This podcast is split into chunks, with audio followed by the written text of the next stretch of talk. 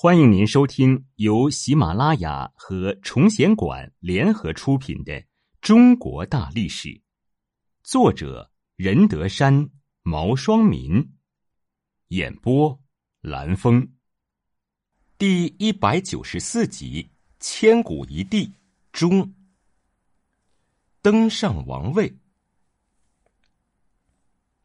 前二五一年，秦昭王死。太子安国君先服丧一年。前二五零年，安国君即位，也就是秦孝文王。华阳夫人被立为王后，子楚为太子。孝文王在位仅仅三天便死了，子楚继位，也就是秦庄襄王，任命吕不韦为相国，封文信侯。庄襄王在位三年就去世了。前二四七年。十三岁的嬴政登上了秦王的宝座，由于年少，国家大政由相国吕不韦把持。吕不韦帮助嬴政清除了很多政治上的潜在威胁，包括嬴政的弟弟成角。吕不韦不仅独揽大权，还与太后赵姬私通。随着嬴政日渐长大，吕不韦的行为有所收敛，并假献太监嫪毐侍候太后。结果，太后和嫪毐生下两子，假太监嫪毐亦以王父自居，自称假父，封长信侯，领有山阳、太原等地，网罗党羽，在雍城常年经营，建立了庞大的势力。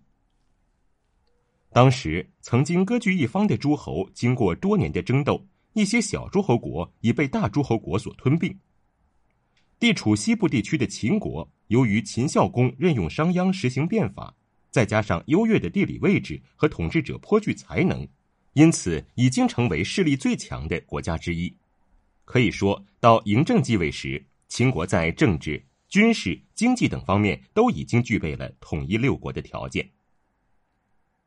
前二三八年，二十二岁的嬴政在雍城祁年宫举行官礼，嫪毐动用玉玺发动叛乱，攻向齐年宫。嬴政早已布置好了三千精兵，打败了叛军。嫪毐转而攻打咸阳宫，那里也早有嬴政的军队。嫪毐最终被捕获。嬴政见嫪毐五马分尸，曝尸示众，一灭三族。嫪毐和赵太后所生的两个私生子被杀害，赵太后也被嬴政关入了雍城的富阳宫。不久，嬴政又以失职为由，免除了吕不韦的相职。把吕不韦放逐到巴蜀之地。两年后，嬴政又派人给吕不韦送去书信，信中对吕不韦大加责问，吕不韦被迫服毒自尽。